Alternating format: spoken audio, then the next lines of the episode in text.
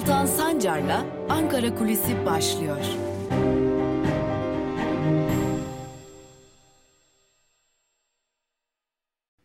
Merhabalar sevgili Özgürüz Radyo dinleyicileri. Haftanın ilk gününden 12 Nisan pazartesi gününden hepinize merhabalar. Ankara Kulisi ile hafta içi her gün olduğu gibi bugün de sizlerle birlikteyiz. Tabi bu haftaya özel bir beklenti var. E, gündemin çok sıcak konuları var elbette ki. Amiraller bildirisi ki amirallerin bu hafta içinde artık adliyeye sevk edilmeleri ve gerekli işlemlerin yapılması bekleniyor. E, lakin önemli bir gündem maddesi daha var. Gözler e, yeni açıklanacak.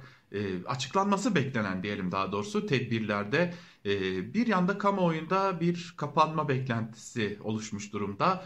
Öte yandan e, bir e, diğer iddia o ki beklenildiğinin aksine oluşan izlenimin aksine çok da büyük bir kapanma beklenmiyor.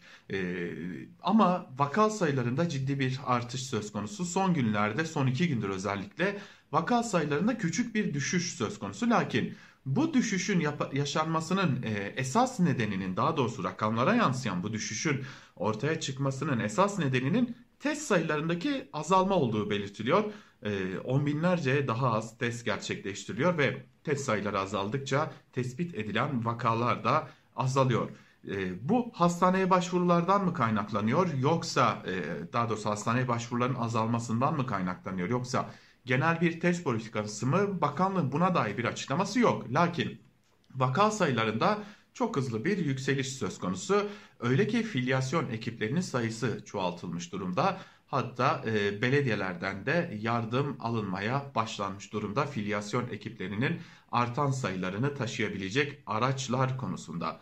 Öte yandan bankaların çalışma saatleri değiştirilmeye başlandı. Türkiye'de birçok banka e, artık çalışma saatlerini 6 ile 6,5 saate indirmiş durumda. 1 saatlik molayı da çıkardığımızda 5 ila 5,5 saatlik bir çalışma dilimine geçmiş durumda bankalar. Lakin bu durum e, özellikle özel bankalar için geçerli. Kamu bankalarında çalışanlar ise kendi sağlıklarının hiçe sayıldığını belirterek bu konuya tepki göstermeye devam ediyorlar. Peki bugün ya da önümüzdeki günlerde ne gibi tedbirler bekleniyor? İddia iki yönlü. Bir, Türkiye'nin ağır bir kapanma sürecine gireceğine dair Ramazan ayı boyunca, daha doğrusu Ramazan ayının belli bir dönemi boyunca bir kapanma yaşanacağına dair iddialar var. Ama burada çeşitli tartışmalar söz konusu.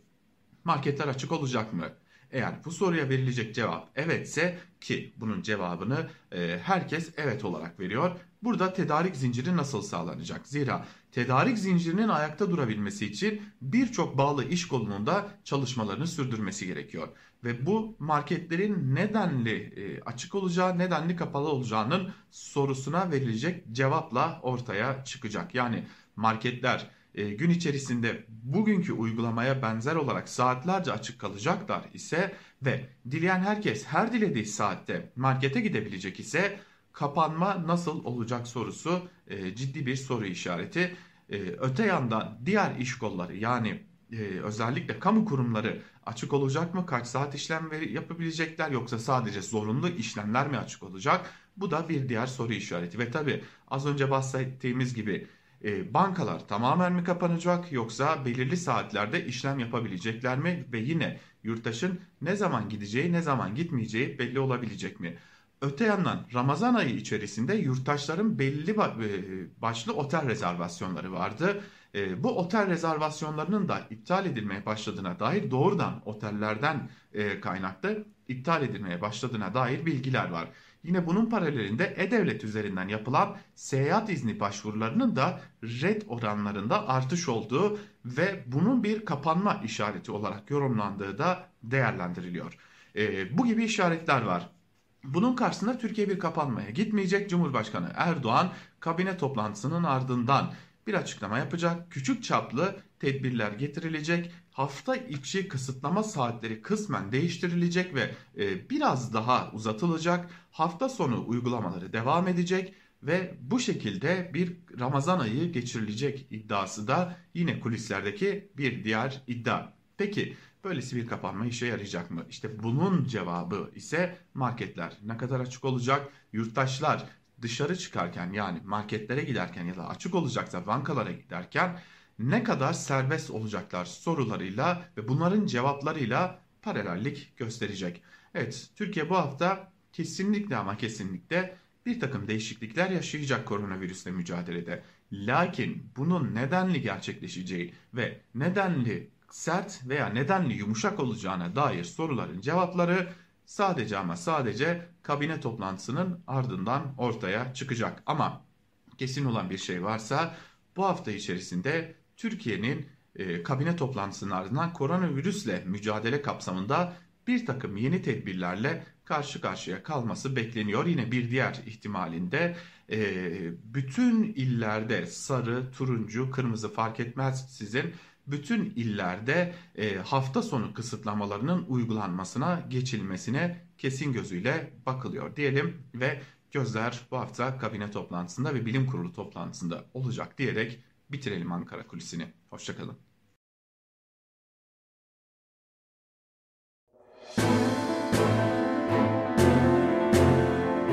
Altan Sancar'la Türkiye basınında bugün başlıyor.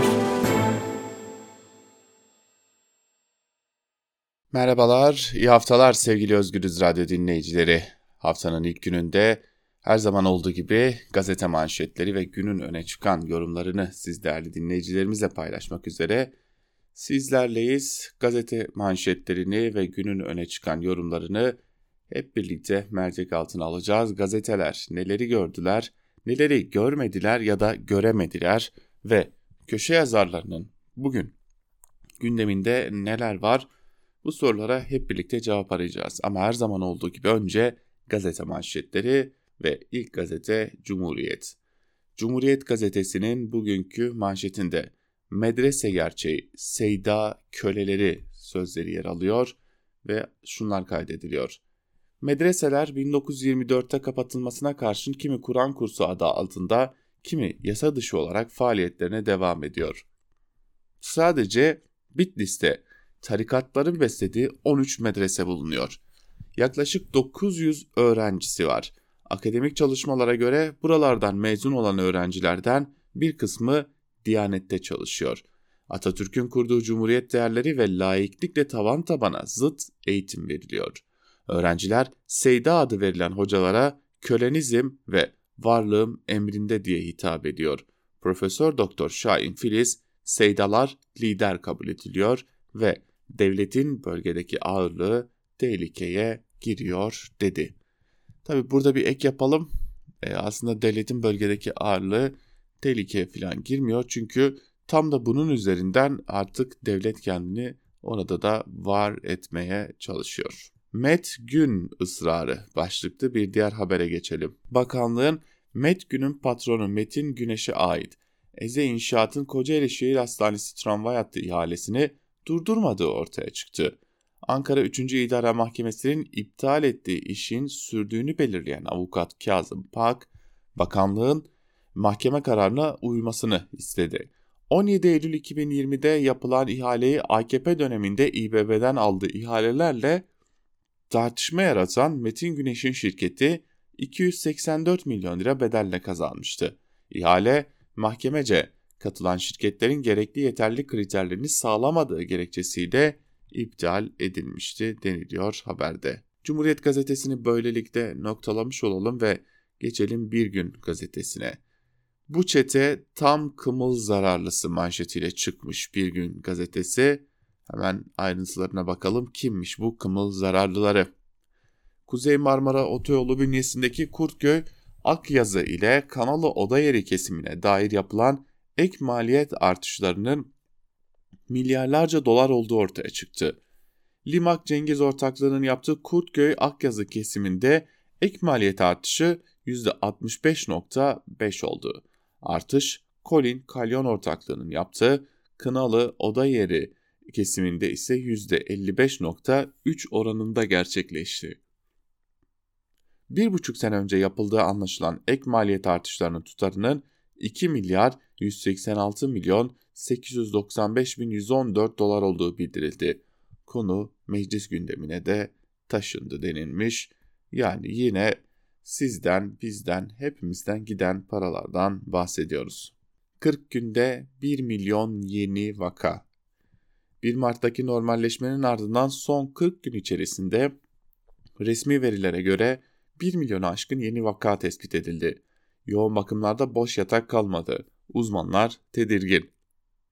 Antalya Tabip Odası Başkanı Nursel Şahin hasta seçmekten korkuyoruz ifadesini kullandı denilmiş. Kod 29 gitti, kod 4250 geldi, sorun çözülmedi. Salgın döneminde çalış çalışma yaşamında en yaşamsal sorunlardan birini kod 29 oluşturdu. SGK'ya göre 2018'de 233 bin işçi, 2019'da 195 bin işçi, 2020'de ise 177 bin işçi kod 29 kapsamında işten çıkarılmıştı. Veriler yıllık ortalama 200 bin işçi anlamına geliyordu. SGK'nın kod 29 kapsamındaki keyfi işten çıkarmalara karşı bulduğu çözüm ise yeni kodlar yaratmaktı. SGK kod 29'u listeden çıkardı ve bunun yerine 42'den 50'ye kadar 9 yeni kod ekledi. Kod 29'dan 9 yeni kod oluşturmak yaşanan keyfiliğin özünü ortadan kaldırmıyor. İşverenler işçiyi keyfi olarak işten çıkarmaya devam edecek denilmiş. Zaten amaç da işverene o rahatlığı sağlayabilmek. Evrensel Gazetesiyle devam edelim. Öğretmenlerin hayatı belirsizliğe terk manşetiyle çıkmış. Milli Eğitim Bakanı Ziya Selçuk'un öğretmenlere aşılamanın başladığını duyurmasının ardından 46 gün geçmesine rağmen aşı yapılan öğretmen sayısı %10'u geçmedi. Önlemler alınmaksızın başlatılan yüz yüze eğitimin öğretmenlere faturası hastalık ve ölüm oluyor. Yüz yüze eğitimin başlangıcından bu yana 19 eğitimci COVID-19 nedeniyle ölürken öğretmenler aşı nerede diye soruyor denilmiş haberde. E, işte bir yandan sağlıkçılar bir yandan öğretmenler hayatını kaybediyor salgın süresince. Sizinle aynı aileden değiliz başlıklı bir diğer haber. Antep'te kod 29 ile işten atılan disk tekstil üyesi 4 güven boya işçisinin direnişi 40 günü aştı. İşçilere selam bile vermeyen AKP'li belediye başkanı Fatma Şahin ve CHP'li milletvekili Bayram Yılmazkaya fabrikanın patronunun oğlunun nikahını kıydı ve şahitliğini yaptı. İşçiler düğüne çağrılmadı. İşçiler iktidardan burjuva siyasetçilerinden ve patronlardan biz aileyiz, aynı gemideyiz sözünü hep duyarız. Ama bu karede de gördük ki biz sizinle aynı ailede değiliz dedi. Evrensele konuşan direnişçi işçi Ahmet Önal ise aile olsaydık kod 29 ile kapı önüne konmazdık denilmiş. Bu ülkede siyaset ve sermaye her zaman iç içedir e, ve bunun içerisinde muhalefeti de vardır, bunun içerisinde e, iktidarı da vardır. Bu ilişki hiçbir zaman değişmez. Ve devam edelim bir diğer yazıya geç bir diğer gazeteye geçelim düzeltiyorum. Yeni Yaşam. Yeni Yaşam'ın manşetinde ise çok bekledim. O gri pantolonuyla sözleri yer alıyor. Ayrıntılar ise şöyle. Bir cumartesi annesi, cumartesi annesi Halime Aydoğan. Halime Ana. Onun hikayesi 90'lı yılların hikayesi. Göz altında kayıp bir eş, dağlarda kaybettiği ve cenazesini hala bulamadığı bir evlat ve bir kardeş. İstanbul'a zorunlu göç. 90'ların bütün lanetini de onurlu bir hayatın zorluğunu da yaşamış. Üç mezarsız kaybın, bir evin, dört evladın ve hapse düşmüş bir kardeşin yükünü taşıyor. Bu yük ancak onurlu bir hayatın hayaliyle taşınabilir. İşte bu hikaye her onurlu Kürdün ortak hikayesi denilmiş. Kendisi de cumartesi annesi olduğu için yargılanıyor. Halime Ana anlatıyor. Bir sabah beşe karşıydı. Çok soğuktu.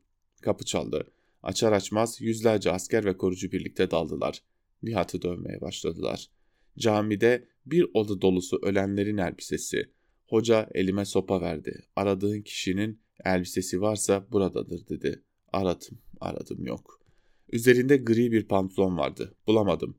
Ne oğlumun mezarı, ne kardeşimin mezarı, ne eşimin mezarı bizim hikayemizde burada bitti denilmiş haberin ayrıntılarında bir Türkiye ve insan hakları yoksunluğunun hikayesi aktarılmış aslında. Ve Sözcü gazetesine geçelim. Sözcü gazetesinin manşetinde televizyonlarda Atatürk'e yapılan hakaretler cezasız kalıyor sözleri var. Son 5 yılda Atatürk ve Cumhuriyete küfür ve hakaret nedeniyle Rütü'ye 2672 şikayet yapıldı. Sadece 4'ü karara bağlandı. Radyo ve Televizyon Üst Kurulu'nun CHP'li üyesi İlhan Taşçı, iktidara yönelik en ufak eleştiriye bile ceza yağdıran kurulun Atatürk'e yönelik hakaretleri görmez, görmezden gelmesine tepki gösterdi. Taşçı şöyle konuştu. 1 Ocak 2016 ile 1 Mart 2021 arasında Atatürk ve silah arkadaşlarına hakaretten 2672 şikayet yapıldı. 5 yılda 4'ü için göstermelik yaptırımlar uygulandı. AKP dışında kimse hakaret olmazsa duymazdan geliyor denilmiş. Sözcü gazetesinin ardından karar ile devam edelim. Çocuklarımız bile ödeyecek manşetiyle çıkıyor Karar Gazetesi. İtirazlara rağmen inadına yapacağız denilen Kanal İstanbul'da bir neslin geleceğini ipotek, altına alacak vahim tablo.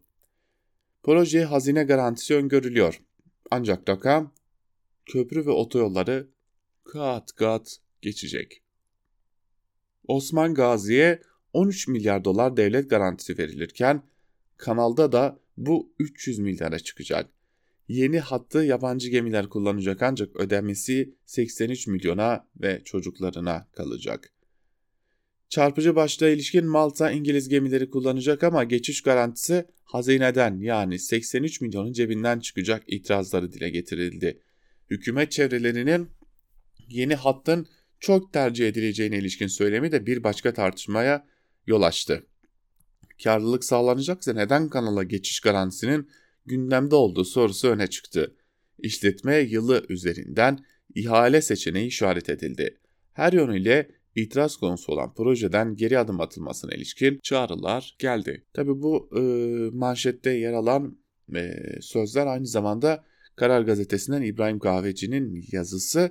E, bu yazının da çok kısa bir bölümünü de olsa ilerleyen dakikalarda köşe yazılarında sizlerle paylaşacağız ama şimdi şöyle hızlıca da olsa bir iktidar medyasında neler yazılmış, neler çizilmiş onlara da bakalım. Sabah gazetesinin manşetinde muhalefet gavurun kılıcıyla saldırıyor sözleri var.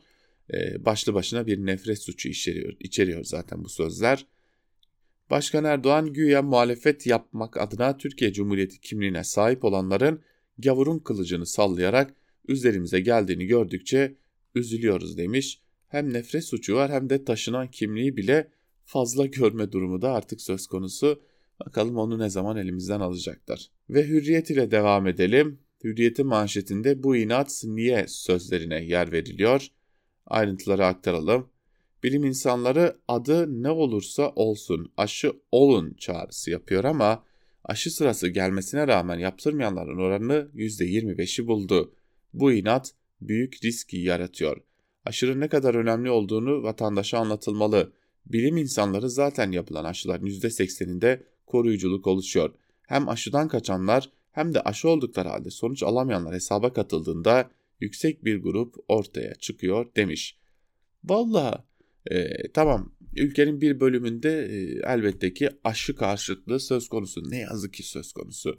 Ama bir de iktidar olarak sizin bağlı olduğunuz iktidar olarak e, güven verememe probleminiz var. Yani salgını çok iyi atlattık, çok iyi bir e, dönem geçirdik diyorsunuz. Yalan söylüyorsunuz. Aşımız çok iyi diyorsunuz. Bütün dünyanın geri kalanı ya bu aşı o kadar iyi değil diyor. Ama siz dünyanın en iyi aşısına sahipmişiz gibi davranıyorsunuz. Sanki burada size bir güven problemi de var gibi. Hani iktidar olarak bir bunu da mı düşünseniz? Milliyete bakalım şimdi de. Milliyetin manşetinde ise Akkuyu'ya genç enerji sözlerine yer verilmiş. Türkiye'nin ilk nükleer santrali Akkuyu'da göreve başlayan genç mühendisler ikinci ve üçüncü nükleer santral projelerini A'dan Z'ye yapacak düzeye geleceğiz diyorlar. Bir gazete yıl 2021 nükleer santral övülüyor. Dünyanın adım adım vazgeçtiği, dünyanın artık e, yapmaktan bırakın üretmekten yapmaktan e, artık var olanlarını kapatmaya başladı. Nükleer santrallerden övgüyle bahseden Milliyet gazetesi zaten onun bağlı olduğu iktidar ve e, herhalde bir 20 yıl geriden gidişimizin e, bir diğer kanıtı. Ve Yeni Şafak'a bakalım şimdi de manşette e, rütbe sökmeye yeni formül sözlerine yer verilmiş ve şunlar kaydediliyor. 104 emekli amiralin darbe tehdidi içeren bildirisine karşı harekete geçen AKP, rütbe sökmenin kriterlerini değiştirmeyi gündemine aldı. Mevcut uygulamada emekli askerlerin rütbeleri ancak kesinleşmiş yargı kararı uyarınca sökülebiliyor. Mahkeme kararı olmadan idari olarak bu adımın atılıp atılmayacağı incelenecek denilmiş haberde. Yani şunu görüyoruz açık bir şekilde zorladıkça zorluyorlar. Zorladıkça zorluyorlar. Ee, bir şey buldular ya bunun üzerinde tepinmeye devam edilecek. Akit'in manşetinde ise Ramazan dirilişe vesile olsun sözleri var. Ramazan-ı Şerif ayının manevi ikliminin yansımaları üzerimize düşerken ilahiyatçılardan gazetemize özel açıklamalar geldi denilmiş. Akit'in e, artık yavaş yavaş bu oruç tutmuyor, e, bu alkol alıyor Ramazan'da deme sezonu başlamış oldu.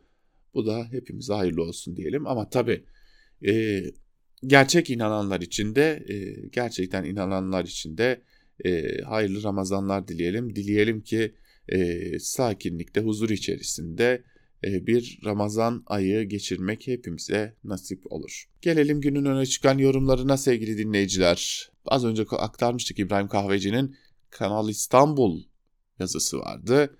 Rus, ABD ve İngiliz gemilerinin kanal parasını evlatlarımız ödemesin diyor İbrahim Kahveci ve yazının bir bölümünde şunları kaydediyor.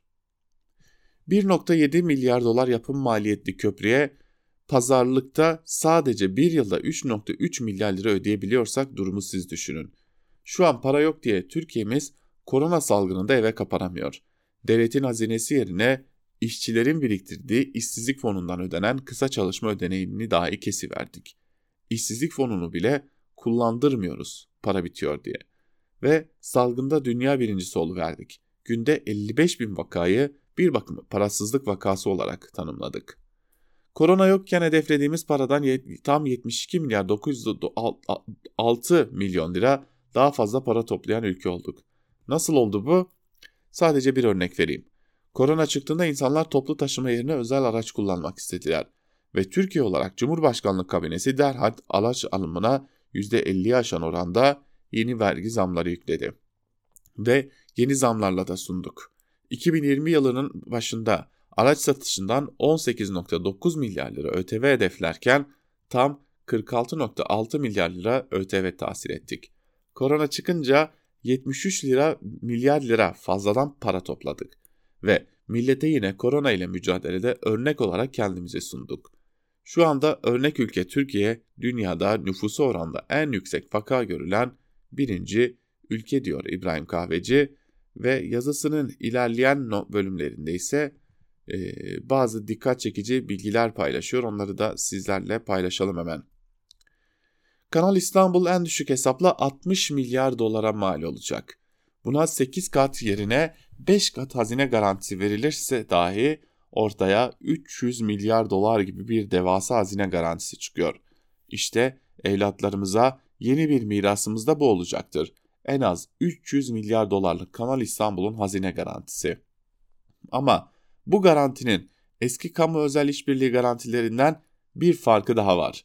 Mesela Osman Gazi Köprüsü, Yavuz Sultan Selim Köprüsü ve otoyolları bir bakıma Türk halkının kullandığı otomobillerin, kamyonların, otobüslerin garantisini içeriyor. Ama Kanal İstanbul'da durum öyle değil. Amerikalıların gemisi, İngiliz'in gemisi, Rus'un gemisi, Alman'ın gemisi, Yunan'ın gemisi vesaire vesaire için Türk halkı hazine garantisi üstlenmiş olacak. Hem de bu garantileri evlatlarımız ödeyecek. Düşünebiliyor musunuz? Ecnebi ülke gemileri için evlatlarımız geleceğini ipotek ediyoruz. Acaba bu nasıl bir anlayış ürünüdür? Bu nasıl bir politikanın ürünüdür? Karar sizin diyor İbrahim Kahveci. Devam edelim bir diğer yazıyı da sizlerle paylaşmış olalım yine e, bu konulara dair ama e, şimdi Kanal İstanbul'u beraberinde tartıştıran başka konular daha var. E, işte Rusya, Ukrayna gerilimi, ABD ile olan ilişkiler, Kanal İstanbul bağlamında tartışılıyor. Hatta amirallerin bildirisi bile bu konuda tartışılıyor. Biraz da buna, bunlara bakalım ve e, Fehim Taştekin'in gazete duvarda kaleme aldığı ne menen bir iştir başlıklı yazısının da bir bölümünü sizlerle paylaşalım. Ukrayna bir tampon bölgedir. NATO ile Rusya arasında bir kum torbasıdır. Tarafların hınçla yüklendiği. Cumhurbaşkanı Tayyip Erdoğan Ukrayna savunmasında elini taşın altına sokuyor. Belki Suriye'de, Libya'da önüne taş koyan Rusya Federasyonu Başkanı Vladimir Putin'i sinir etmek için yapıyor. Belki zoraki işbirliğinde hesabı biraz doğrultabilmek için. Özellikle 2016'dan beri böyle. Şimdi yeni bir evredeyiz. Amerikan-Türk ilişkilerindeki gidişat tedirgin edici boyutlara varınca bu kez Erdoğan'ı Ukrayna'da NATO'nun öncü kuvveti olma pozisyonunda görüyoruz. Bir nevi rüşvet, Türkiye'nin klasik müttefik ağındaki yerine bir iki perçin atmak için. Beraberinde Montreux tartışmaya açılıyor. Amerikalıların Karadeniz'e çökmek için öteden beri beklediği bir taviz. Rüzgar tersten vurunca şimdilik Montreux'e bağlıyız denildi. Ne zamana kadar? Yerine daha iyisini koyuncaya kadar. Ama umutsuzluğa kapılmayın. Kanal İstanbul'la zaten Montreux'u delmiş olacağız. Kapaca dosta düşmana verilen perspektif böyle. Erdoğan, Kırım ve Donbas'ın e, Ukrayna'nın yeniden kontrolüne girmesi konusunda transatlantik kanadının en şahinlerini geride bırakacak şekilde Kiev, Kiev'in sözcülüğünü yapıyor. Dahası Bayraktar TB2'lerin Ukrayna envanterine sokulmasıyla Karabağ senaryosu Donbas ve Kırım'a taşıma planları masaya konuluyor. Ne umut. NATO Genel Sekreteri Stoltenberg, Ukrayna ittifak üyesi olsa bu kadarı bile fazla dedirtecek açıklamalar yapıyor. Gayet kışkırtıcı. Elbette her şey Amerikan İngiliz kurgusuna göre işliyor diyor Fehim Taştekin. Ve bir diğer yazıyla devam edelim. Barış Terkoğlu'nun Cumhuriyet'teki yazısı.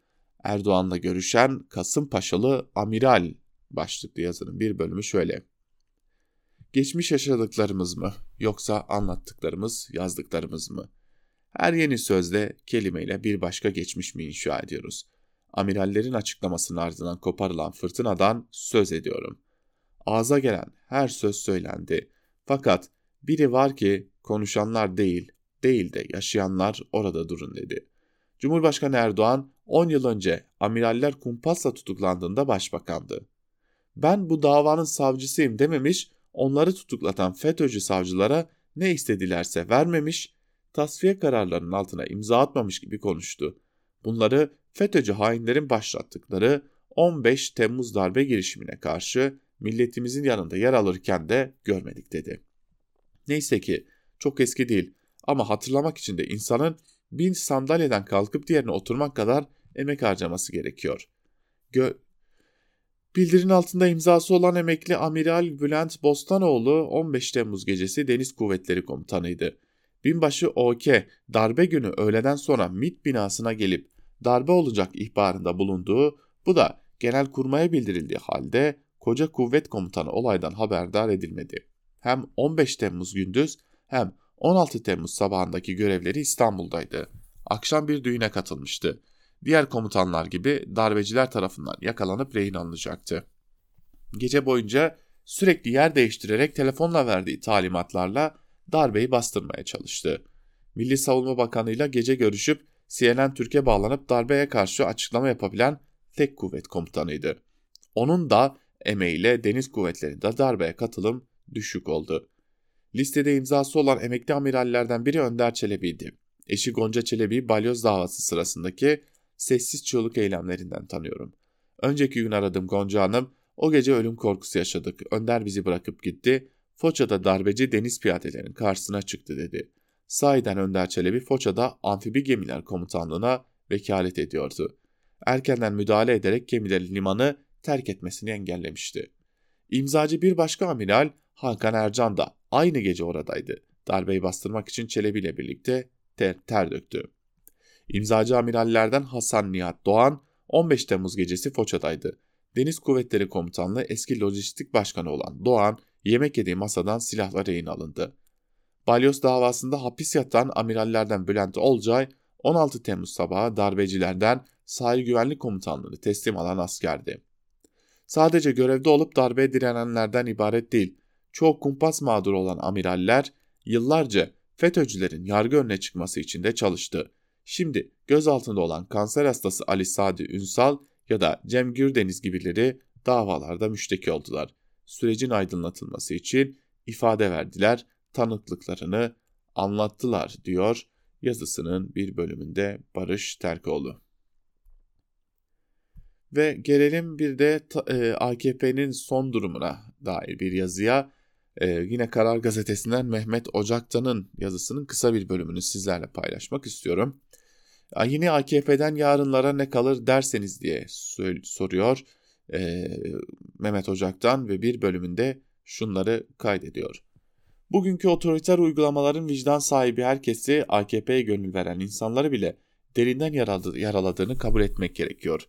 Çünkü yeni AKP muhalefeti terörize ederek toplumu kutuplaştırıyor, üniversiteleri, belediyeleri kayyım düzeniyle yönetiyor, liyakatsizliği adeta kutsayarak devleti akrabayı talukat düzeniyle idare ediyor. Aslında AKP'nin hikayesi hukukun üstünlüğünü esas alan, özgürlükleri, insan haklarını siyasi varlığın en temel hedefi olarak gören bir ortak akıl çalışmasıyla başlamıştı. Maalesef yeni AKP şimdi başka bir hikaye yazıyor. Zaman zaman kıssak da bu hikaye böyle başlamamıştı diye hiçbir karşılığı olmayan itirazlarda bulunsak da faydası yok. Çünkü yeni AKP iktidarı kendini eleştiren gazetecileri, siyasetçileri, sivil toplum insanlarını hatta sokakta itiraz sesi yükselten vatandaşları bile gözaltına almakta, tutuklayıp cezaevine atmakta kararlı. Halkın oyu ile seçilmiş vekilleri parlamentodan yaka paça cezaevine göndermekte bir beis görmüyor. Anayasanın açık hükümlerine rağmen AYM ve AYİM kararlarını tanımamayı iktidar olmanın gereği olarak görüyor. Kayyım rektöre itiraz eden ve anayasal hakkını kullanan Boğaziçi öğrencilerini terörist ilan ediyor. Küçük ortağın AYM kapatılsın talebine sessiz kalarak destek veriyor. Salgında dükkanları kapanan, işsiz kalan insanlar evlerine ekmek götürmekte zorlanırken 3-4 yerden ballı maaş alan danışmanlar ordusunun milleti nasıl rencide, rencide ettiğini göremiyor. Birçok e, AKP gerçekliği sıralıyor ve sonunda da şunları kaydediyor Ocak'tan. Ama esas vahim olan gelecek nesillerin bugünlere baktıklarında görecekleri Türkiye fotoğrafıdır. Ne yazık ki bu fotoğraf dindar ve muhafazakarlar adına da hiç de hayırla yad edilecek bir fotoğraf olmayacaktır.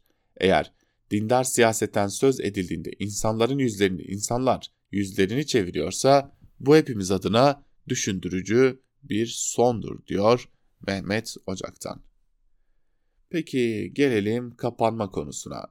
Kapanma konusuna dair de Hürriyet'ten Osman Müftüoğlu'nun Kapanmalı mı, kapatalım mı başlıklı yazısının bir bölümünü sizlerle paylaşalım. Şunu iyi bilelim. 4 haftalık bir tam kapanmanın mevcut yangını kontrol altına almada tam bir itfaiye etkisi sağlayacağı kesindir. Ne var ki 4 hafta süreli uygulanması zorunlu olan böyle bir tam kapanmanın da bize yetmeyeceğini bilmeli. O 4 haftalık tam kapanmadan sonra da en az 3-4 hafta sürecek bir kademeli açılma sürecinin de bizi bekleyebileceğini bir kenara not etmeliyiz. Ayrıca içinde bulunduğumuz şartlar ne ekonomik ne de sosyal olarak zaten bir tam kapanma imkan vermiyor. Bu nedenle de olmayacak duaya amin demeyi bir kenara bırakıp uygulanabilecek çözümlere bakmamızda fayda var. İşte tam da bu noktada madem ki tam kapanma olmuyor, bari kapatma sürecini devreye sokalım alternatifini tartışmamızda fayda var. Netice şudur. Kanaatime göre Ramazan ayı ve onu takip eden bayram süresince etkili ve akılcı bir kapatma organizasyonu şu anda bize en uygun çözüm gibi görünüyor demiş Osman Müftüoğlu. Bu konuya dair son bir yazıyı paylaşalım ve kapatalım programı. Cumhuriyetten feyzi açık alın. Tam kapanmaya gitmeyecekler çünkü diyor ve yazısının bir bölümünde şunları kaydediyor.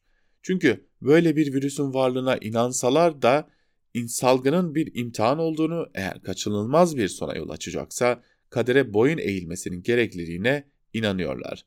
Böylece salgın konusundaki her türlü bilimsel önlemi önemini yitiriyor. Batının sürü bizim ise sürülü kendimize konduramadığımız için toplumsal bağışıklık diye adlandırdığımız yöntem baştan beri tercih ediliyor.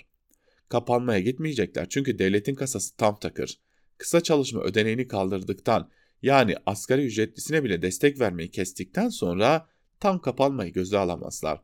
Patlama noktasına gelen halkın tepkisinden çekinirler. Ülkemizde başka ülkelerde en azından batılı olanlarında görülmeyen müthiş bir sokak ekonomisi var. Vergisiz kazançlara göz yumulan böyle bir sokak ekonomisini uzun süreli kapanma ile yok etmeyi gözleri yemez. Salgının başında Şubat ayında Bakan Varank ucuz iş gücü olarak Türkiye'nin Çin'e rakip olacağı için hastalığın hayırlara vesile bile olacağını söylemişti. Ekonominin bu anlamdaki çarklarının dönmesi için alt sınıfların her koşulda evden çıkması gerekiyor. Onlara kısıtlama getiremezler. Nasıl çökmekte olan ülke ekonomisi ve yitirilmekte olan bekaları için salgın göklerden gelen bir lütuf olarak indiyse, Ramazan ayı da öyle geldi. Ramazan ayında uygulayacaklarını peşinen ilan ettikleri yiyecek içecek sektörü yasaklarının salgın önlemiyle ilgisiz olduğunu da cümle alem biliyor demiş Feyzi Açıkalın yazısında. E, yazarların, köşe yazarlarının ağırlıklı kanaati e, tam kapanma olmayacak şeklinde. Bakalım neyle karşı karşıya kalacağız diyelim ve artık bugünlük de programımızı noktalayalım. Yarın tekrar görüşebilmek umuduyla. Hoşçakalın.